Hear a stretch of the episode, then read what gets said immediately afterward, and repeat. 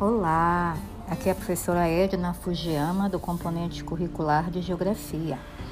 Vamos agora, segundo ano, tá? Para a sexta semana. O objeto de conhecimento é a exploração do trabalho e da natureza. Bem, vamos ver na página 155, vai tratar dessa questão.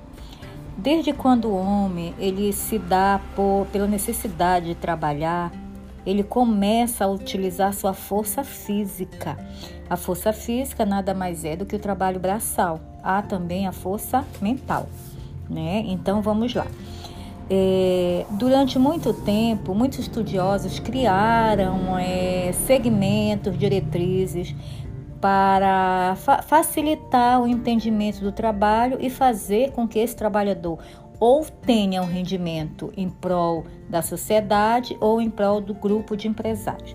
Vamos falar do toyotismo, que é um dos umas diretrizes que trata que o trabalhador precisa estar qualificado, que ele precisa entender todo o processo, o mecanismo do trabalho.